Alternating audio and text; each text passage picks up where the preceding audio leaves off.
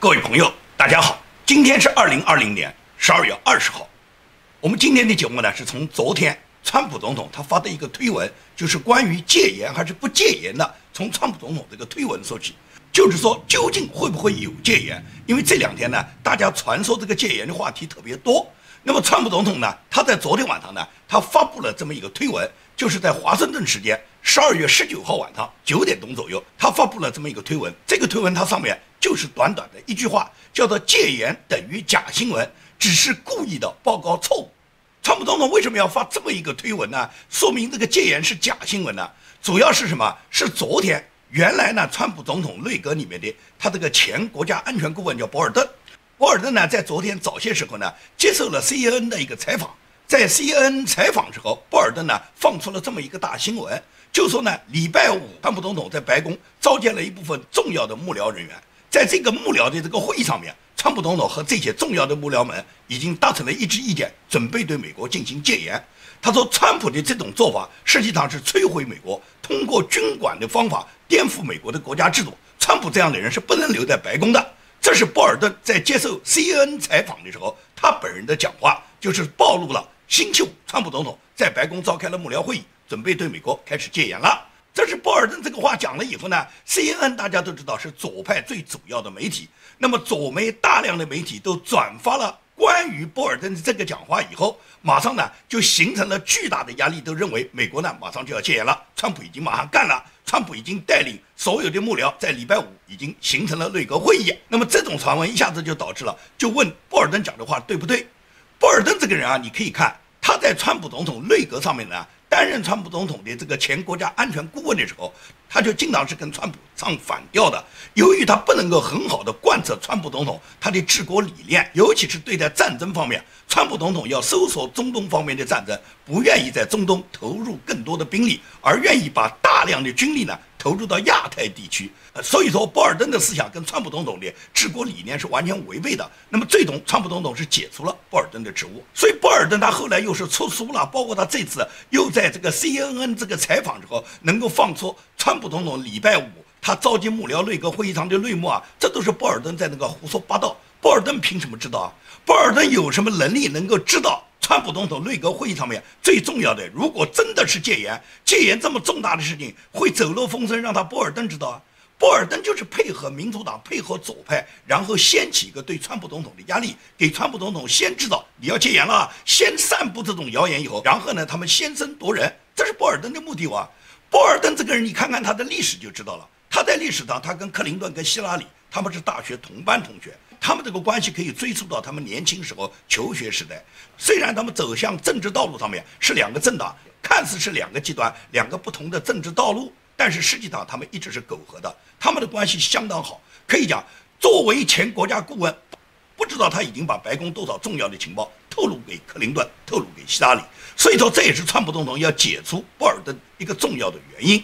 川普总统之所以发这个推文，就是川普总统告诉别人：你们别听波尔顿胡说八道。川普总统在发出这个推文以后，他同时又说到，华盛顿最愚蠢的人之一波尔顿，他能知道什么？在描述美国对朝鲜打算时候，他不是也是这么愚蠢的在电视上说利比亚的解决方案吗？我还有很多其他波尔顿的愚蠢的故事。这是川普总统，他针对波尔顿，他发布了这个推文。那么也就是说，川普总统他说戒严等于假新闻，很多人看到这句话就认为那肯定不会戒严了。川普总统都辟谣了，他说戒严是假新闻。实际上你要看川普总统是在什么心态下写这个推文，他是针对波尔顿散布的，现在马上就要开始戒严，在 CNN 讲的这个话，川普总统驳斥他，川普总统发的这个推文，而且川普总统明确评价波尔顿是华盛顿最愚蠢的政客之一。他怎么可能知道白宫会议里面的重要机密呢？他跟 CNN 讲的话完全是他自己胡说八道，是编织谎言。即使是有戒严的真的大事发生，也不会让他波尔顿知道啊。这是川普总统，他驳斥波尔顿，他发的几个推文，因此就造成了社会上很多的混乱，包括一些相当的拥护川普的支持者，他们呢就感觉到很失望，认为川普总统不可能戒严了，不可能采取雷霆手段，然后就这样过去了。其实你们千万不要看川普总统怎么说。一定要看川普总统怎么做，而且你一定要看川普总统写的这段推文，他是针对波尔顿写的，他是驳斥波尔顿讲的这个话是假话，而不代表川普总统没有戒严的部署。川普有没有部署会告诉你吗？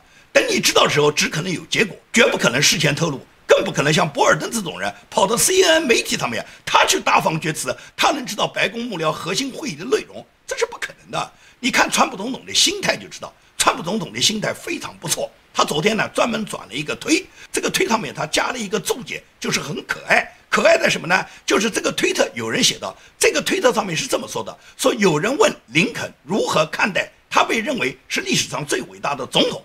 林肯当时回答说：“我不知道这个答案，你应当去问川普。”这是川普总统，他站在林肯画像前，有人拍了一张川普总统在凝望林肯总统的画像的时候一张图片，有人呢做了这么一段说明。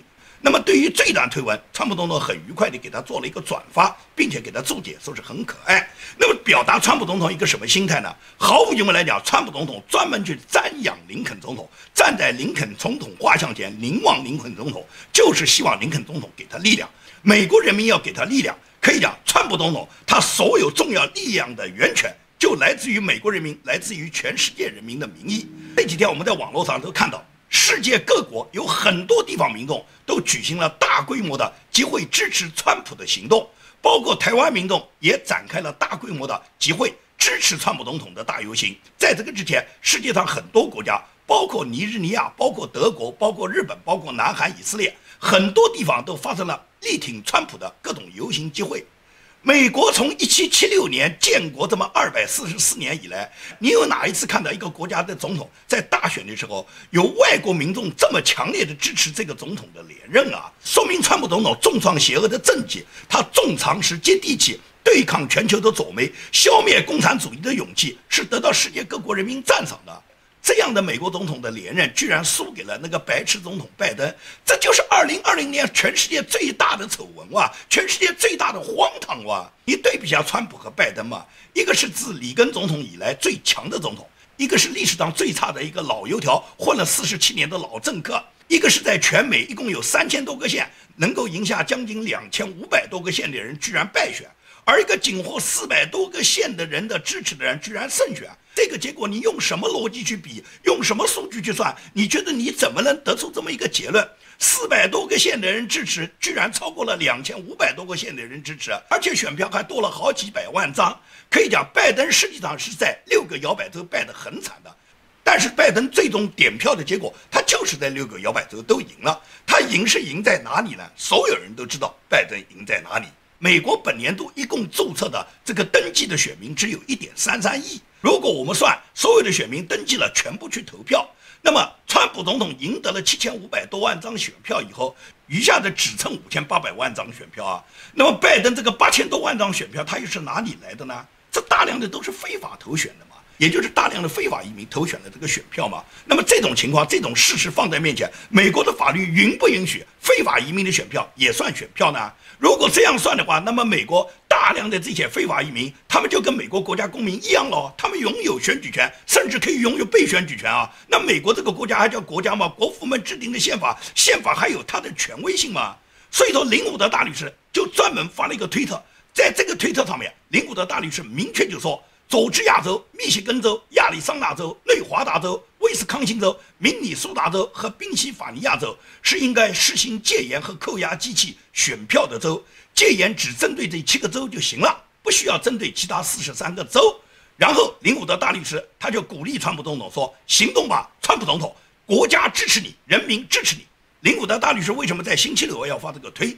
因为林伍德大律师知道，礼拜五晚上川普总统在白宫。召见了国防部长米勒、国家情报总监拉特克里夫、鲍威尔大律师和弗林将军。当时这几个人跟川普总统就是在讨论如何应对美国今年的大选里面的各种不公平行动。美国白宫将会采取什么样的措施？我相信他们是在安排最关键的行动。有一张图片，你就可以看出，通过这张图片，你就应该能感觉到，就等川普总统率备为号了。我个人判断。巴尔在二十四号，他的司法部长就到期了，也就是等待巴尔他的这个职务到期，新的司法部长就任，能够签署各种司法命令之后，很可能这个大规模的行动就开始了。因为只有新的司法部长到任，那么国防部和司法部都在执行命令时候就于法有据，川普总统他是一个保守派，也是按照规则办事的。他所采取的任何行动都是在美国法律上允许的范围内，授权总统的范围内，在执行总统的权利。川普总统才会这么去做。不会乱来的，所以说现在说美国戒严还是不戒严，这个话题太早。按照林古德大律师讲的，只需要对那有问题的七个州，对那七个州舞弊的机器进行封存，然后对这七个州他的这个大选舞弊进行调查，当地的选民要么重新投票，要么当地的议会推出他们的选举人代表，也就是依法来决定来解决这七个州舞弊的状况。所以说，现在这个情况虽然大家都很忧心，因为大家都认为美国今年的大选是决定美国未来的命运的。美国今年的大选，美国的现状已经决定了美国最终的两个结局，也就是我们都可以看到，美国是究竟选择长痛还是短痛。如果选择短痛，那么也就是一种阵痛。这个阵痛呢，毫无疑问来讲，就是需要川普总统破釜沉舟，一举呢拨乱反正。虽然短痛呢可能会导致一定的激荡。什么黑名贵啊、安提法啊，包括那些左派会煽动媒体，然后呢导致左派的暴动和左派的革命，这种情况呢都会造成美国社会呢一定程度的混乱。但是呢，川普总统一定是有能力排干华盛顿的沼泽，平定这些暴乱，而且还美国一个大选公平，还美国每个选民他们一个公平的选举。美国呢能够做到灯塔不灭，共和国幸存，美利坚至少可以继续领先伟大，至少一百年到二百年。这是我们讲的短痛，那么有一种就是长痛，长痛就是川普总统认输退隐，民主党呢全面掌权。大量的引进非法移民，而这些非法移民里面，暴恐分子也好，强奸犯也好，杀人犯也好，也就是罪犯非常多。那么大量的这些暴恐分子充斥美国社会以后，最终美国就一定会爆发像法国一样的那种极端分子杀害美国保守派，杀害美国白人，然后最终导致的美国的混乱。这种祸国殃民的结果，最终和保守派发生了价值观的冲突以后，那么美国要么形成内战，要么形成分裂。要么就是美国就走向南非，也就是像南非一样，曾经的一个非洲最发达、最民主的国家，在几年之内就堕落成非洲一个最贫穷的国家。美国完全有可能走向一个新的南非，这是所有美国人民都要认识得到的。很多人都认为川普总统不服输是川普总统的性格，川普总统要过一把这个总统瘾。川普总统需要过这个总统瘾吗？川普总统是为他个人而战吗？今年的大选还是因为哪一个总统当选？决定美国的未来吗？它绝对是价值观的对决，是文明与邪恶的对决。那些否定川普的人说川普输不起，川普输不起吗？川普最输得起。对于他来讲，放弃是最简单的事。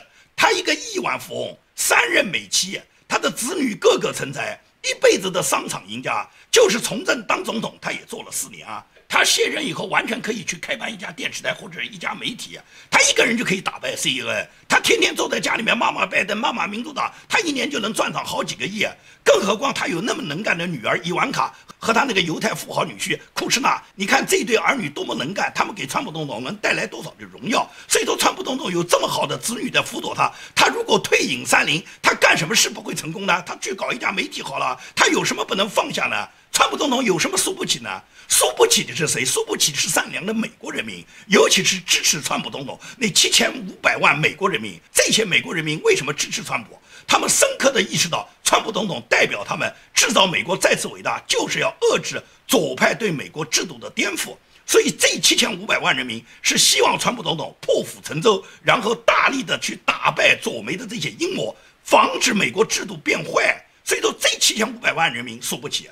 当然，那些支持拜登的、那些没有支持川普的其他的美国人民，也一定是输家了。也就是说，民主党上台以后，美国制度搞乱，美国变成了南非。你觉得那些支持拜登的人，他们不是首当其冲吗？我可以断言，川普之后再无川普，脆弱的文明与灯塔倒下的美国，世界将进入漫长的黑夜。而最可怜的是那些把票投给川普、坚持正义那部分善良的美国民众。这些人，因为他们心里面明白啊，但是他们最终输掉了。所以说，这部分人，他们现在为什么顽强的坚持的支持川普？川普总统从他来到华盛顿，就没有一个民主党，就没有一个共和党的建制派大佬支持他。我们可以回顾一下川普总统当年二零一六年他在赢得大选以后，在他自己二零一七年一月二十号在白宫登基就职那天，你看看他就职的现场，所有民主派大佬对他是什么眼光？所有人对他是一个什么表情？这些人看到川普来，就等于是洪水猛兽来了哇！因为川普完全是不按政治规矩来，打破了他们华盛顿官场的政治正确的规则，然后冲垮了这些人跟中国共产党勾兑的那些利益圈。所有的民主派的大佬和共和党建制派的大佬，他们对川普进入华盛顿，他们是感觉到他们的美梦已经被击破了，他们曾经做好的这种全球化跟中共勾兑的。他们保障他们家族利益的这个梦想，给川普这个政治素人一举打破了。所以说，这些人才会有这样的表情啊！你看看这些民主党的大佬，无论从民主党的大佬沃伦桑德斯，还是民主党的新秀艾欧西的表情，你就可以看出这些人对川普是多么的记恨和反对。所以说，四年来他们无数的阴谋布局，加上共和党建制派的大佬，加上最高法院大法官像罗伯茨这样的人，他们参与这个阴谋，他们的目的就是要把川普举出局，他们就是不让川普知道美国再次伟大，他们就是为了要毁灭美国。这个民主党少数党的领袖苏姆说得很清楚嘛，我们就是要改变美国嘛，我们就是要大量的引进非法移民，最终改变美国，然后腐烂美国嘛，这就是他们的目的嘛，把美国搞垮。就是他们的目的嘛？你还看不清吗？十二月十八号，也就是川普总统在二零一八年，他曾经发布过一个总统令，要求美国在大选之后的第四十五天，必须由国家情报总监报告本轮大选是否受到外国干预，要出这个报告的。那么本来呢，根据国家情报局呢，他们在十二月十六号发布了一个公告呢，说是他们这个报告呢，十八号拿不出来。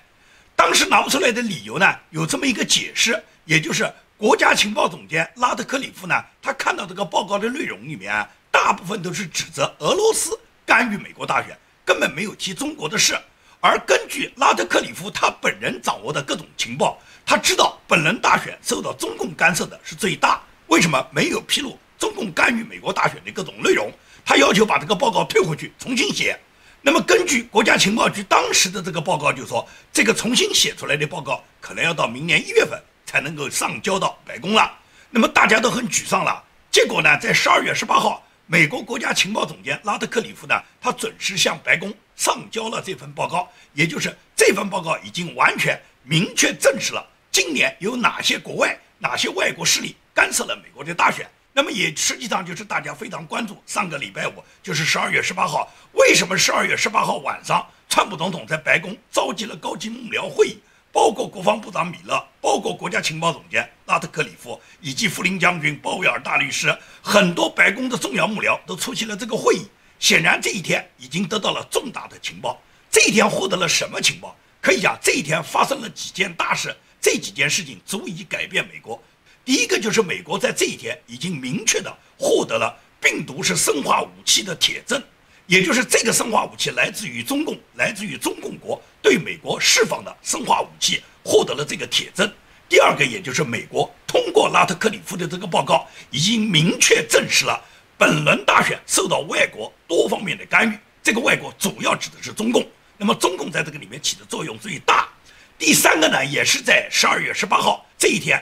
密歇根州安特里姆县重新点票的结果是川普大胜，川普获得了九千多票，而拜登只有五千多票。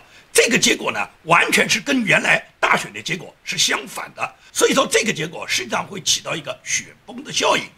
为什么呢？在问题发生的这六个州，每个州里面的每个县可能都会有这样的情况，也就是重新计票以后，剔除那些非法选票，剔除那些可疑的选票之后。最终都是川普总统赢得了这个县，赢得了这个州，也就是这六个州完全是川普总统，他完全是可以赢下的。